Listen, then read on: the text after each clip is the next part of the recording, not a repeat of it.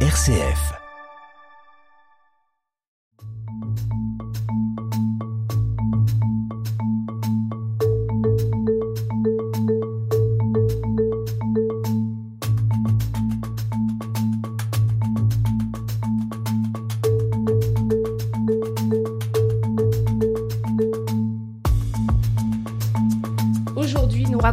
L'histoire d'une femme qui ment, qui séduit et qui tue, une femme magnifique qui tiendra dans ses mains la tête coupée de son ennemi. Nous sommes dans l'Ancien Testament et cette femme s'appelle Judith. Alors faut-il oublier son crime parce que sa foi est inébranlable? Peut-elle faire scandale sous prétexte qu'elle fait la volonté de Dieu? Eh bien c'est ce que nous verrons aujourd'hui avec vous, sœur Nathalie. Bonjour. Bonjour. Vous êtes directrice de la Maison française, vous appartenez à la congrégation de la Sainte Croix de Jérusalem. C'est un ordre fondé par le père Jacques Sevin. Alors Jacques Sevin, son nom vous dit peut-être quelque chose, car c'est ce jésuite qui est à l'origine d'un mouvement catholique des scouts en France. On est ici en pleine forêt, vous avez peut-être entendu un oiseau qui s'envole, c'est un pigeon, comme vous m'avez dit, un pigeon pan. Ça ressemble très fortement à une colombe magnifique blanche. Euh, on est ici euh, dans la forêt domaniale de Compiègne. J'ai dit, sœur Nathalie, que vous étiez directrice de la Maison française. C'est un nom assez étonnant. Qu'est-ce que, qu'est-ce que ça veut dire Maison française pour une congrégation? Alors, la Maison française, c'est parce que donc le père Sevin, comme vous venez de le dire, est cofondateur du scoutisme catholique en France et il voulait, pour l'établissement scolaire qu'il a fondé, que le nom soit lié à cet esprit de famille qu'on peut connaître dans le scoutisme et chez les Louveteaux, donc maison vient de là, et française parce que fondée en 1948, on sortait de la guerre et le Percevin tenait à ces valeurs de la nation française, ces valeurs de loyalisme, d'esprit de, chevalerie qu'on pouvait connaître, euh, voilà, que la nation française, que l'histoire de France porte en elle. Pour résumer, on peut un peu dire que vous êtes des, des sœurs scouts. Je vois que vous portez sur vous une, une croix. C'est, c'est pas une croix euh, comme celle qu'on a pour le crucifix. C'est vraiment une croix scout que vous portez autour de votre cou. Vous avez une chemise bleue comme les scouts et vous avez un, un voile qui est bleu marine. Euh, je ne sais pas si vous avez la jupe, la jupe bleu marine. Une jupe bleu marine. Ma question, c'est tout simplement, euh, avant qu'on entre dans ce texte de Judith, est-ce que vous, vous retrouvez des traits aussi exaltants chez, chez Judith? Est-ce que vous diriez que la femme, la guerrière de, de l'Ancien Testament, elle a quelque chose de l'aventure à laquelle euh, invite le scoutisme? Alors oui, pourquoi pas, après tout. Euh, Judith, euh, elle n'a pas froid aux yeux, elle n'a pas peur, elle ose euh, avancer finalement, elle ose aller jusqu'au bout de, de son idée. Une idée qu'elle a reçue dans la prière et qu'elle a quelque part appuie, elle s'appuie sur Dieu. Et elle tient sa promesse, elle a promis à son peuple de les libérer mhm. et dans, avec la grâce de Dieu, puisqu'elle s'appuie sur Dieu, elle va au bout et elle libère son peuple. Voilà, alors l'image de la guerrière, euh, euh, voilà. On y reviendra. on y reviendra. en tout cas, c'est vrai qu'elle elle tient sa promesse. Euh, Judith, elle va jusqu'au bout avec son peuple. Alors, on va quand même redonner un petit peu qui est Judith, parce que bien sûr, on sait que ça fait partie des, grandes femmes de, l'Ancien Testament. Pour autant, on ne sait pas véritablement qui elle est, ce qu'elle a fait. Quel portrait est-ce qu'on a de Judith et surtout dans, dans quel environnement ce livre va se trouver? Dans quel contexte se trouve cette histoire dans l'Ancien Testament? Alors, c'est une histoire et c'est un roman, c'est pas un livre d'histoire. Donc, euh, vous savez, quand, on voit dans les films euh, tout lien avec des personnages ayant réellement existé, euh, on est un peu dans, le même style. On, dit quelque chose de lien avec Dieu, entre l'homme et Dieu. Alors, cette histoire, elle se passe à l'époque de Nabucodonosor. Nabucodonosor, c'est ce grand roi d'Assyrie qui va conquérir le monde. il écrase tout le monde sur son passage. Hein. C'est ça le et du coup, les petits peuples autour, ils essayent chacun de se protéger et de se fortifier. Euh, mais Nabucodonosor, lui, il est quand même le meilleur, donc il décide euh, qu'il va écraser tout le monde et il va demander aux autres de l'aider. Mais bon, certains aux autres peuples, aux autres peuples, mmh. voilà, de l'aider. Mais certains peuples vont pas répondre, donc euh, un peu vexé, très orgueilleux Nabucodonosor. Donc il va se venger des autres en les soumettant. Et euh, voilà, donc on est dans, dans ce contexte guerrier, ce contexte où le, le peuple juif est euh, finalement euh, le petit peuple qui risque d'être écrasé par Nabucodonosor et ses armées.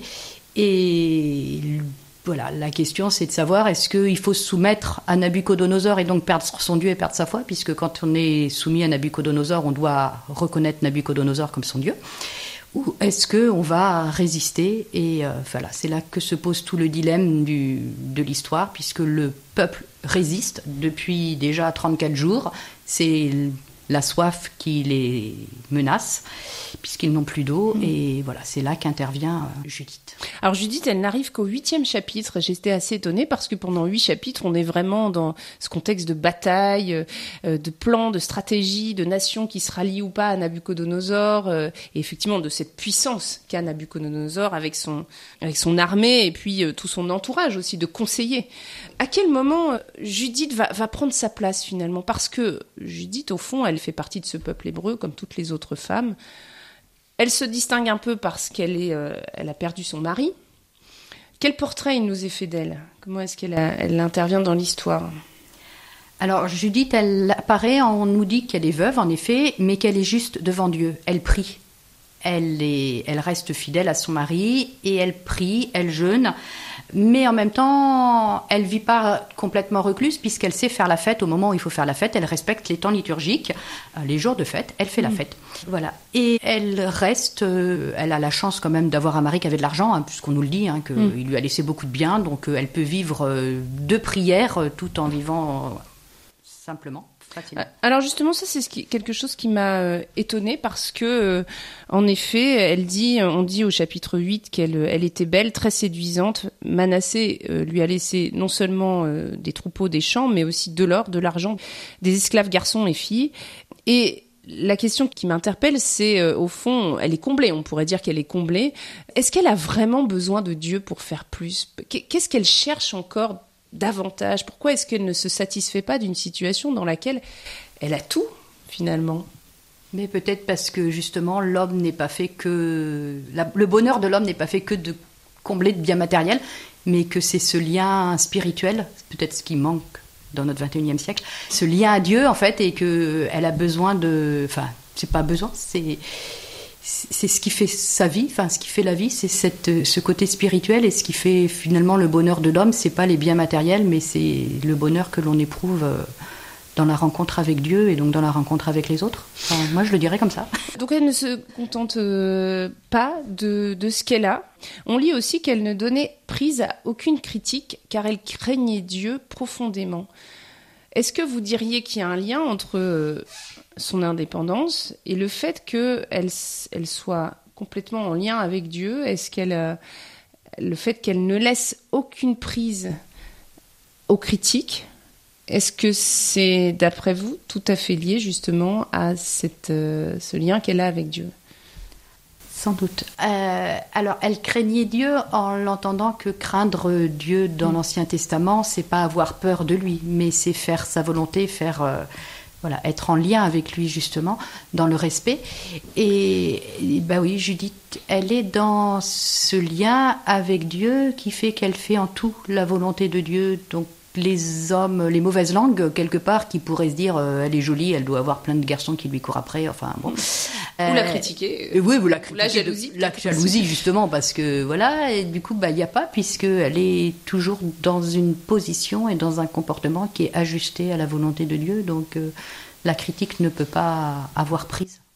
Alors, elle a une très belle tirade, justement, sur ce, sur ce lien entre l'homme et Dieu, entre les hommes entre eux. Euh, et des hommes entre eux. Euh, on peut, on peut l'écouter, c'est le chapitre 8, versets 12 à 17, et c'est le comédien Frédéric Folcher qui va les lire. Allons. Qui donc êtes-vous pour mettre en ce jour Dieu à l'épreuve et pour vous dresser au-dessus de lui parmi les fils des hommes?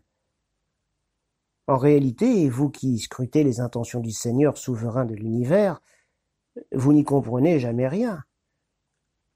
La profondeur du cœur de l'homme vous ne la découvrirez pas. Les raisonnements de son esprit, vous ne les saisirez pas. Comment donc pourrez-vous sonder le Dieu qui a fait tout cela, comprendre sa pensée, reconnaître son projet? Non, frère, n'irritez pas le Seigneur notre Dieu. Car même s'il n'a pas l'intention de nous porter secours dans les cinq jours, il a le pouvoir, lui, de nous protéger au jour qu'il voudra, comme de nous exterminer devant nos ennemis. Vous donc n'exigez pas de gage au sujet des volontés du Seigneur notre Dieu, car il n'est pas comme un homme, Dieu, pour qu'on lui adresse des menaces. Il n'est pas comme un fils d'homme, pour qu'on le soumette à l'arbitrage. C'est pourquoi, en attendant avec patience le salut qui vient de lui, invoquons-le à notre secours, il écoutera notre voix si cela lui plaît. Alors je trouve que ce texte sur Nathalie, il, euh, il dit pleinement à la fois le mystère de Dieu, mais aussi le mystère de l'homme. Tout à fait. Euh, en fait, on ne peut pas avoir prise sur Dieu, on ne peut pas décider à la place de Dieu de quand Dieu interviendra et quand Dieu agira, et en même temps, on ne peut pas savoir ce qu'il y a dans le cœur de celui qui est en face de nous, et il y a cette part de mystère et, et de surprise. Euh, comment les choses vont se dérouler, comment les choses vont se passer, ben, ben en fait, on ne sait jamais. Quoi. Enfin, il faut laisser toute la place, j'aime bien l'expression, laisser sa place à l'Esprit Saint. En fait, parce que bah, c'est lui qui va, qui va faire que les relations vont se faire de telle façon, que les événements vont avancer de telle façon. Nous, on a juste à, quelque part, à, à faire tout notre possible pour que les choses se passent le mieux possible et de la façon dont on a cru comprendre que Dieu le désirait, mais, mais le mystère reste là. Mais vous savez à quel point l'incertitude est inconfortable. Ah, tout à fait. C'est tellement plus simple quand euh, on sait où on, part, où on va, comment on y va. Mais, mais des fois, les surprises de l'incertitude, enfin, du mystère, font que, à l'arrivée, les choses sont plus belles que ce qu'on avait prévu au départ.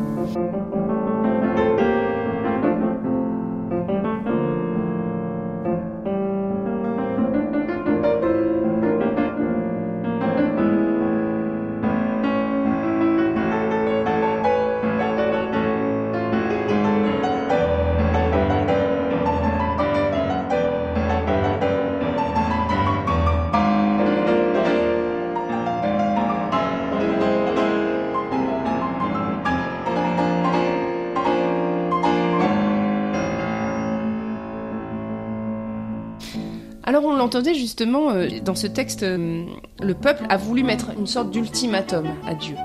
Euh, il a souhaité qu'il y ait un moment où Dieu intervienne et ensuite on agira autrement. Dans leur stratégie, le peuple hébreu a, commencé son compte à rebours pour voir si Dieu véritablement les protégerait. Et c'est là que, que Judith vient proposer autre chose. Est-ce qu'on peut dire que ce peuple est le préféré de Dieu? Est-ce que c'est correct de dire ça? Euh, moi, j'aime bien me dire que Dieu a des chouchous et que, que ce peuple est préféré par Dieu. C'est comme quand on voit la vie de certains saints, on se dit c'est pas juste quand même, euh, voilà. Mais oui, que Dieu, il a des préférés après tout. La Vierge Marie, euh, pourquoi pas Il en a choisi une. des fois, avec les élèves, je leur dis aussi le jour où vous allez vous marier, il va bien falloir choisir Pierre, Paul ou Jacques. Quoi. Vous pouvez pas épouser les trois, donc bah il y en a un que vous choisissez. Et Dieu, il a un chouchou, mais ça veut pas dire que tout est que pour lui. En fait, quand on est préféré par Dieu, le, Christ nous le dit, à vous c'est donné pour, enfin, de connaître les mystères, pour que vous puissiez aller plus loin. Et être choisi par Dieu, être préféré par Dieu, finalement, c'est un devoir qui nous est fait de devoir donner plus aux autres. À celui qui a déjà, on demandera davantage. Et voilà, et on est choisi par Dieu pour donner plus aux autres parce que quelque part, Dieu, il nous demande davantage. Je ne sais pas si vous faites partie de cette génération euh, à qui, euh, pendant tout un temps, à la fin des baptêmes euh, dans les églises, on chantait Tu es devenu enfant de Dieu. Et c'est un chant qui toujours me, me titille un peu parce que, voilà, on est enfant de Dieu, enfin, on est tous enfants de Dieu, tout homme est enfant de Dieu pour moi. Et, et on ne devient pas enfant de Dieu au baptême, on l'est avant. Enfin, au baptême, on reçoit quelque chose de plus. Et, je dis aux élèves, des fois, en fait, la différence entre celui qui est baptisé et celui qui l'est pas, celui qui n'est pas baptisé, il est déjà enfant de Dieu. Mais celui qui est baptisé, il sait qu'il est enfant de Dieu, il a donc le devoir de l'annoncer et de rendre gloire à Dieu.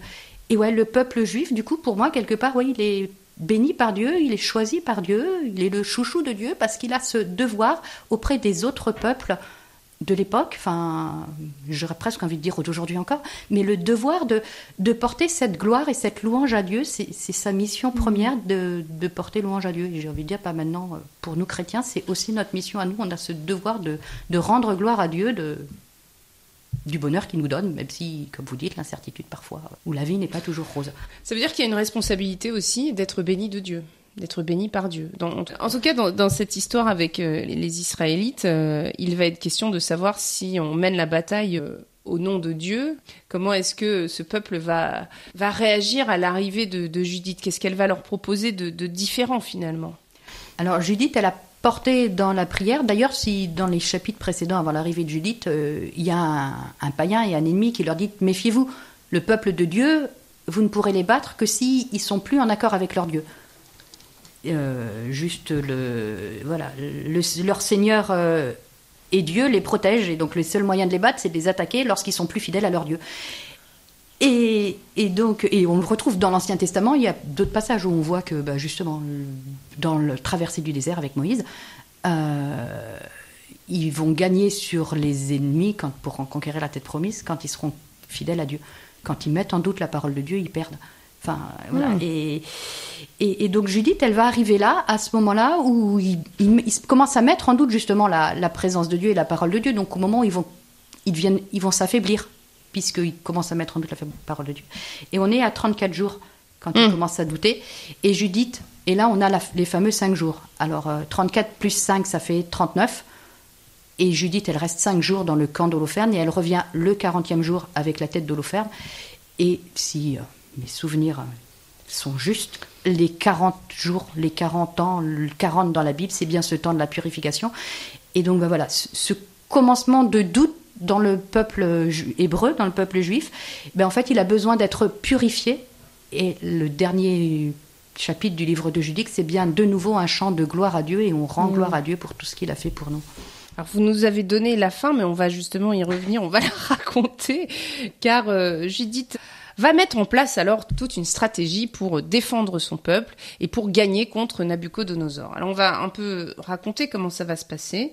Alors euh, elle va, établir un plan stratégique parce que Judith, elle le dit, non seulement elle prie, mais quand Osias lui demande de prier, elle répond qu'elle fera une action. Ça aussi, j'ai trouvé que c'était intéressant, c'est qu'à la fois elle prie, mais ça n'en reste pas uniquement à la prière. Elle ça, enclenche chez elle véritablement une action euh, et elle va lancer son plan. Alors quel est-il? Comment euh, Judith va aller parler au chef des ennemis?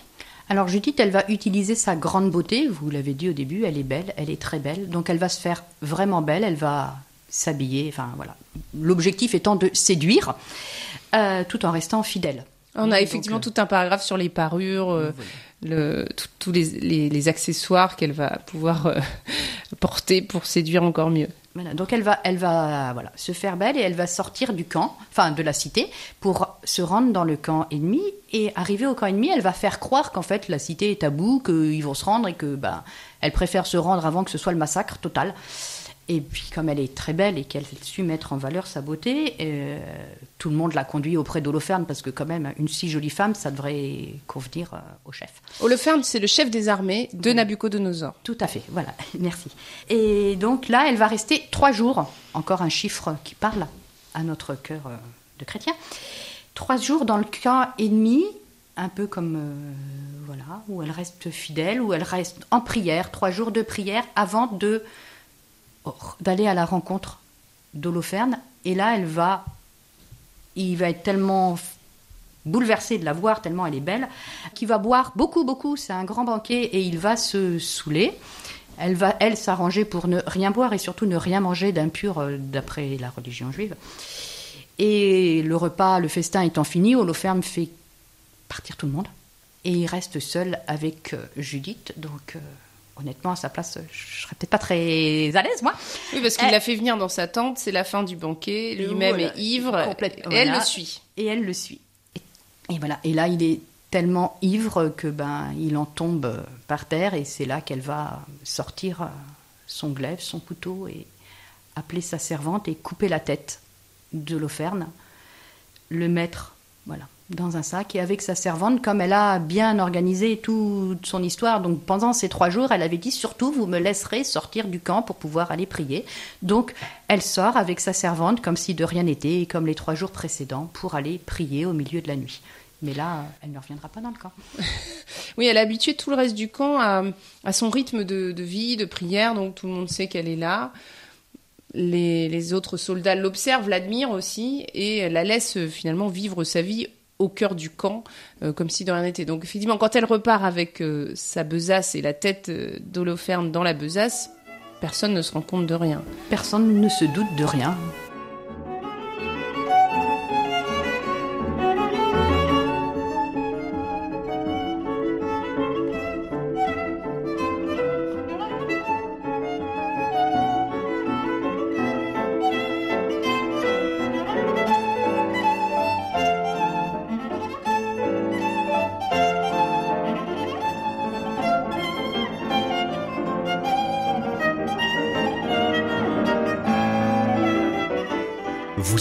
Nouveau message Madeleine Vatel. Je suis assez euh, étonnée de l'usage qu'elle fait de la parole et de la vérité quelque part, parce que euh, on a plusieurs extraits dans ce texte où il est question de mensonges. Je vais les lire et puis après on reviendra dessus. Chapitre 9, verset 10. Par la tromperie de mes lèvres, elle s'adresse à Dieu, frappe l'esclave avec le chef, le chef avec son officier, renverse leur superbe par la main d'une femme. Donc on a la tromperie des lèvres. On a ensuite au verset 13, Donne-moi un langage trompeur pour blesser et meurtrir ceux qui ont tramé de cruels projets contre ton alliance. Au verset 12 du chapitre 10, elle ment. Au verset 13, Je viens voir Holoferne, le général en chef de votre armée, pour lui donner des renseignements sûrs. Je lui montrerai le chemin par où passer pour se rendre maître de toute la région montagneuse, sans qu'un seul homme ne manque à l'appel, sans qu'une seule vie ne se perde. On voit toute l'ironie, puisqu'elle s'adresse à Holoferne, à qui elle coupera la tête, à qui elle ne montrera absolument pas de chemin, à qui elle n'expliquera absolument pas comment se rendre maître de toute la région montagneuse. Et puis, elle a aussi une forme de tromperie qui est celle de la flatterie, euh, quand elle euh, s'adresse justement au chapitre 11 à Holoferne. Nous avons entendu parler de ta sagesse et de la subtilité de ton esprit. On rapporte que par toute la terre que tu es le seul héros de tout le royaume. Elle va même ajouter Ne néglige pas ce discours, mais garde-le dans ton cœur, car il est véridique. C'est quand même incroyable mensonge qu'elle déploie dans ce texte, alors qu'on pourrait se dire si véritablement elle est une héros de la Bible, alors elle doit être. Et si en plus elle prie Dieu, on pourrait imaginer qu'elle est euh, euh, sans, faute, en tout cas sans celle du, sans celle du mensonge, et que euh, elle va pouvoir porter euh, un projet héroïque sans être dans la tromperie. Ouais. Et en même temps, il y a plein de passages de la Bible et plein d'histoires de la Bible qui se basent sur le mensonge. Quand on pense au plat de lentilles d'Ésaü, à la bénédiction euh, arrachée à son père euh, de Jacob. Et du coup, quand vous me posez la question, c'est voilà, ah ouais, c'est vrai. En fait, c'est as le droit de mentir quelque part euh, pour la bonne cause, comme on dit. Euh, et voilà, je pense que ça fait partie des questions de bac de philo. Euh, Doit-on dire la vérité La vérité est-elle toujours bonne à dire? Et en, cette question, ça me ramène à, à ce film euh, La vie est belle, de ce monsieur qui, dans un camp de concentration, et pour sauver son petit garçon de l'horreur du camp, il lui fait croire euh, qu'en fait, on est dans un grand jeu géant. Et qui l'objectif, c'est pour gagner, il faut que surtout les gardiens du camp ne voient jamais les petits enfants. Donc il faut qu'ils se cachent tout le temps. Et à la fin de, de l'histoire, le petit garçon sort vivant, il sort vivant du camp. Euh, voilà. Donc la question de se dire, est-ce que mentir pour la vie, euh, finalement, c'est vraiment mentir? Enfin, je et en, en, réfléchissant à ça, je me dis, mais en même temps, le Christ, il nous dit, je suis le chemin, la vérité et la vie. Donc, est-ce que quand la vie, elle est en jeu, euh, où est la vérité, quoi? Enfin, euh, mmh. j'en sais rien. Ça me vient en vous parlant, hein mais, euh, mais, mais, quelque part, est-ce que la, la vie, elle n'est pas plus forte que des paroles, puisque le Christ est aussi la parole, enfin, le, le, le logos? Donc, est-ce que la parole, elle doit pas porter la vie, et que du coup, si c'est une parole qui porte vie, est-ce que c'est un mensonge? Je sais pas, hein. Euh, ouais, je, je vous la question à un grand théologien, que je ne sais pas. en tout cas, dans cette histoire, il est évident que c'est l'alliance avec Dieu qui est première, en fait. Et, mm. elle va sauver le peuple qui a une alliance avec Dieu et non, et non pas le peuple qui idolâtre un homme comme étant tout puissant, donc Nabucodonosor euh, en l'occurrence. Ben oui, tout à fait. Ouais.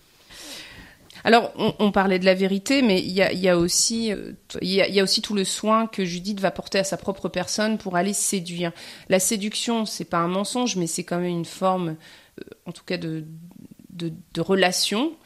Elle joue énormément sur sa beauté. Est-ce que on peut pas euh, là aussi s'interroger sur euh, le rôle que fait porter la Bible à Judith en, donnant autant d'importance à ce temps qu'elle va mettre pour se préparer, pour être belle, pour séduire. On le voit dans tout le texte, il est beaucoup question des regards qui sont portés sur elle, de ces soldats qui s'arrêtent pour l'admirer, euh, de Holoferne qui dit qu'il ne peut pas laisser passer cette occasion d'avoir une relation avec elle. Euh, vraiment, la séduction a une place très forte. Qu'est-ce que ça évoque pour vous? Quel est le regard qu'on porte sur les femmes? Quel est le regard que on porte sur la beauté extérieure? Euh, tous les hommes se retournent sur son passage.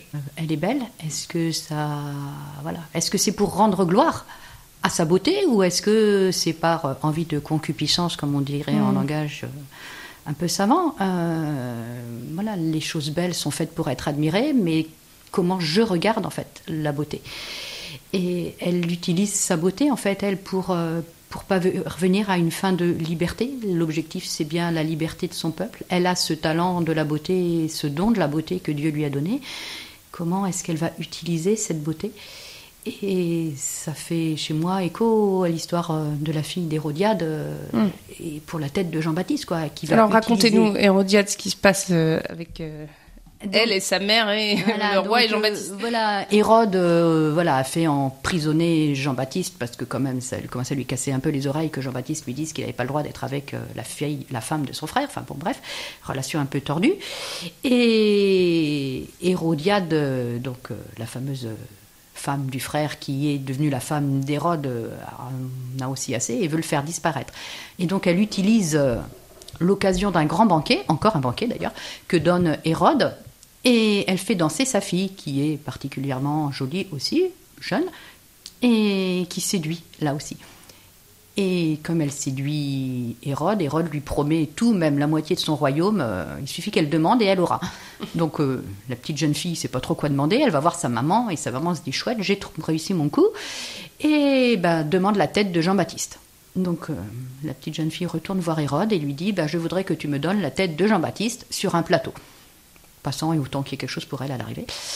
Euh, et elle va obtenir la tête de Jean-Baptiste. Et comment est-ce que j'utilise cette beauté qui m'est donnée? Enfin, on revient à ce jeu de séduction. Est-ce mm. que moi, femme, j'utilise la beauté pour séduire, pour moi Est-ce que c'est un don que Dieu me donne pour euh, voilà, rendre gloire à Dieu? Enfin, tout est question de où je pose les talents, comment j'utilise ce que Dieu me donne, et comment ensuite je tourne aussi, où j'apprends à regarder et à tourner mes regards vers Dieu. Ce qui est beau, c'est pas pour moi, ce qui est beau, c'est pour euh, c'est Dieu qui me l'a donné en fait. Tout est don de Dieu. Merci sœur Nathalie, merci de nous avoir euh, commenté ce livre de Judith qui est présent dans l'Ancien Testament et au cours de cette émission, nous avons pu entendre un extrait de ce livre de Judith et en particulier c'était le chapitre 8, les versets 12 à 17 pour ceux qui voudraient le retrouver et que nous a lu le comédien Frédéric Folcher. Merci beaucoup sœur Nathalie, je rappelle que vous êtes directrice de la Maison française, c'est une congrégation de la Sainte Croix de Jérusalem, une congrégation inspirée par le père Jacques Sevin. On pourrait pratiquement dire que ce sont des sœurs scouts. Merci à vous.